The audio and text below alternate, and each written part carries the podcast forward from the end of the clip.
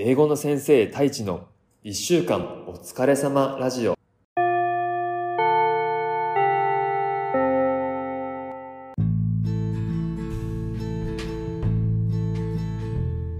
こんにちは。英語の先生太一です。ふう。今週もお疲れ様でした。やっと花金になりましたね。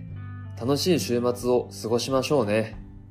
この番組は教育事業に取り組む一歩ラボ合同会社の提供でお送りします。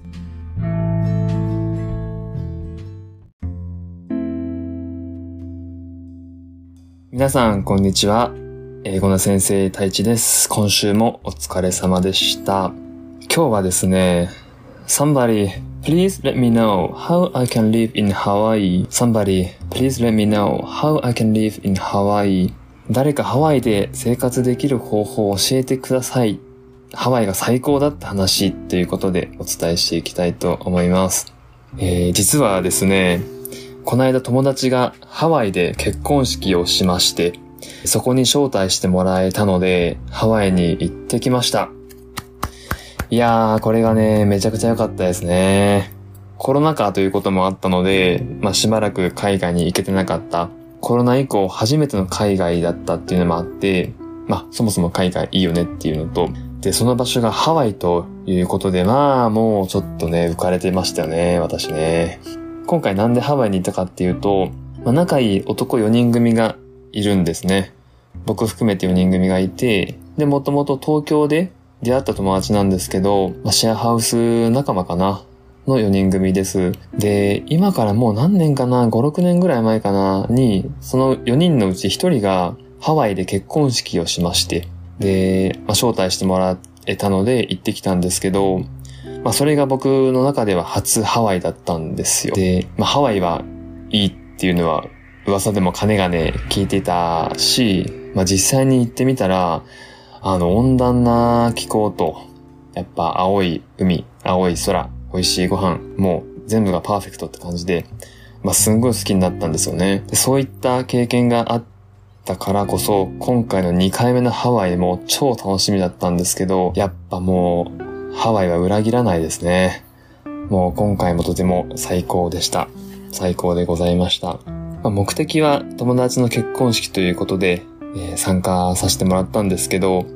まあ、この会場もね、もうめちゃくちゃ良くて、あ、ちなみに僕はハワイの結婚式事情をそんなに詳しく知らないんですけど、日系の結婚会社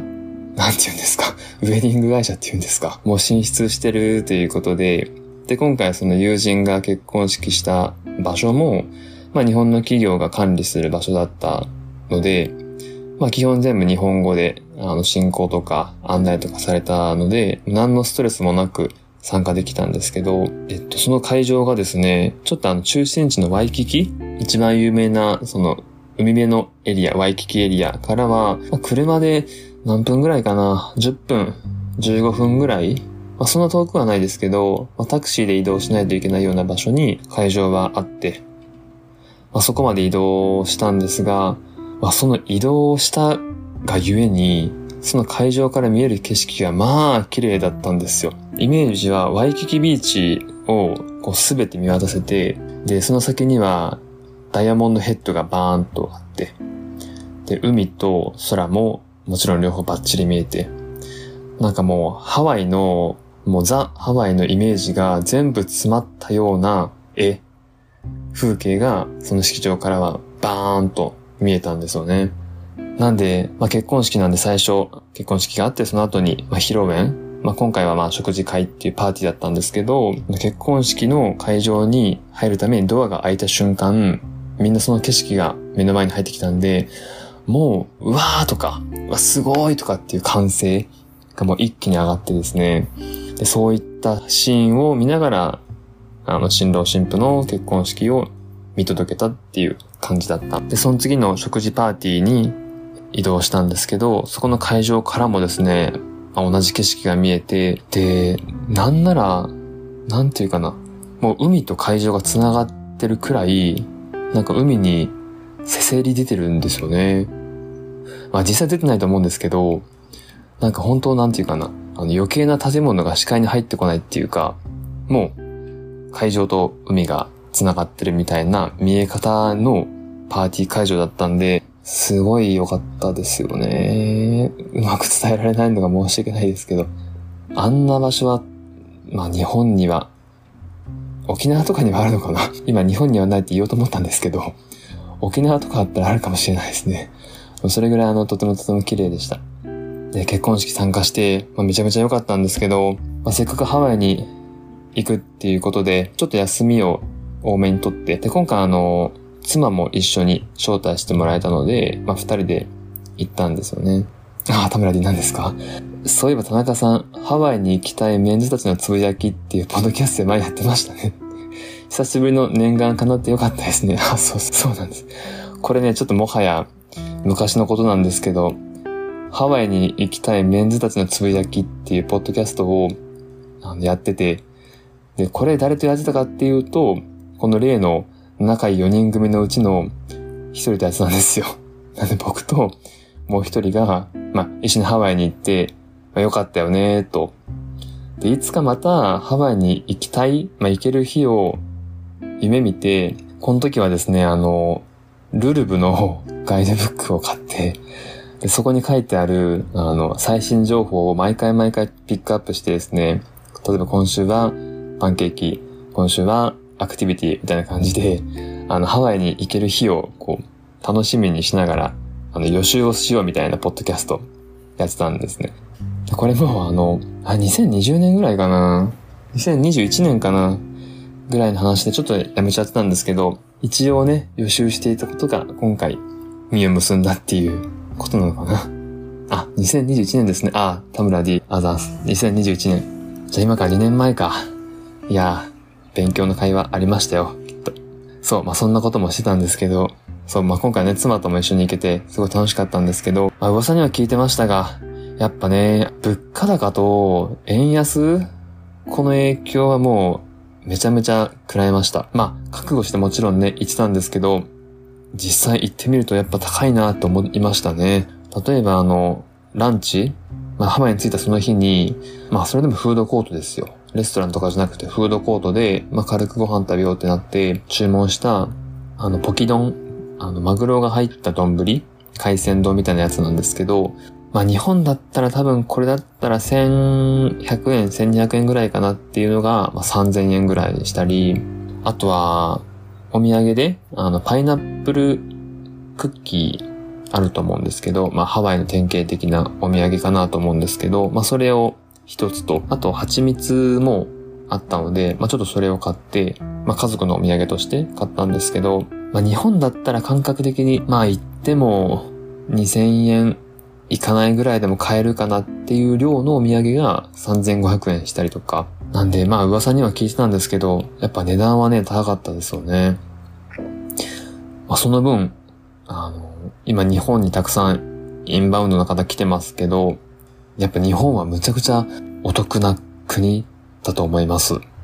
あ、僕もこのハワイ4日間、4泊6日かだったんですけど、まあ一瞬だけですけど、このアメリカのあの価格に、まあ、なってたので、日本に帰ってきてから、例えば吉牛の丼500円とか、なんかスーパー行って惣菜数百円とか見たら、うわ、めっちゃ安いじゃんって思いました。ちょっとあれですね。あの、もうその感覚はもうなくなってもう日本の通常モードなんですけど、海外から戻ってきた日本のその物価安っていうんですかやっぱあるなって思いましたね。あ、そう、あと今回もう一個、あの、衝撃的だったのが、海外に行く前に、まあ、多少はちょっとあの、外貨まあ、今回ならドルを持っていきたいと思ってたんで、あの、紙幣として。で、両替しようと思ってたわけですよ。まあ、今住んでるところが鳥取なんですけど、前は、例えば2019年にインドに行った時は、もう普通に鳥取でも両替できたんですよね。それこそみずほ銀行とか、鳥取銀行とかで、その、円からドルに両替できたんですけど、まあ、今回もしようと思って、みずほ銀行に行ったら、あの、すいません、と。今も外貨両替、あの、できなくなりましたって言われて、え、本当ですか？みたいなことになったんですけど、なんか聞くともう鳥取市はもう、あの、どこの銀行も外貨両替してないみたいな話を聞きましてですね、あれもうそんな感じになってるんだと思って。これがあの、ちゃんとは調べてはおりませんが、その銀行側からすると、なんていうか、この業務をするメリットがないからとか、なんかあると思うんですけど、なんかね、一応県庁所在地の首都で、なんか両替できないくなったんだ、みたいな 衝撃がありましてですね、どうなんだろうこれ都市部、東京とか大阪でも両替できる場所って減ってんのかな、どうなんだ？ちょっとこれがちょっとあの衝撃でした。びっくりしましたね。ああ、田村で何ですか？あ今後ハワイに移住して生活できるならどうやってやりくりして過ごしますか、えー、家事とか物価とかリモートワークと、あ、そう、これですよね。あ、そう、今回タイトルにも話したんですけど、そう、ハワイがめちゃめちゃ良かったんで、なんかこう、ハワイで過ごすみたいな妄想を、あの、してまして、ハワイで住めたらいいなっていう話はしてて、で、妻とかともその不動産の価格とか、まあ、友達とかとも不動産の価格とか、あの、調べてたり、あ、住むならここがいいねみたいなことを、あの、話をしてたんですけど、ハワイでね、こう過ごせるならやってみたいなと思って。この時にどうやってやりくりするかですよね。えっと、生活自体は全然できると思ってて、まあ、英語も不自由そんなないし、えっと、スーパーとかもちろんあるから、まあ、日本と同じように買い物して生活するっていうのは全然問題ないと思うんですけど、いかんせんその物価高いのでいかに収入を得続けるかっていうのとか、もっと見ていくとあれなのかな、まあ、そもそもビザとか、まあどうやって住み始めるのかっていうところ調べないといけないんですけど、一番は収入面なのかな、まあ、結構今回ハワイに行った時も、あの、スタッフ募集の張り紙とか広告は結構出てたんですよね。で、まあ、ハワイも慢性的に人手不足なのかなとか思ったりしたので、まあ、選ばなければ、選ばなければ仕事はもしかしたらあるかもしれないですね。なんでまずはそういって、そういった仕事をやりながら、ハワイ生活に慣れていって、で、どっかのタイミングで自分でビジネスとかを始めるか、サイドビジネスをするか、はたまた日本人相手に何かをするか、住み続けてたら見えてくるものはあるような気はしますね。ちょっと田村 D、ハワイまで行ったことがないということだったんで、ちょっとぜひあの、行ってみてください。奥様と、あの、お子さんと一緒に。えめっちゃ良かったですね。ということで今回はハワイに行った話なんですけど、Somebody, please let me know how I can live in Hawaii. 誰かハワイで過ごせる方法を教えてください。ハワイは最高だったっていう話をしました。それでは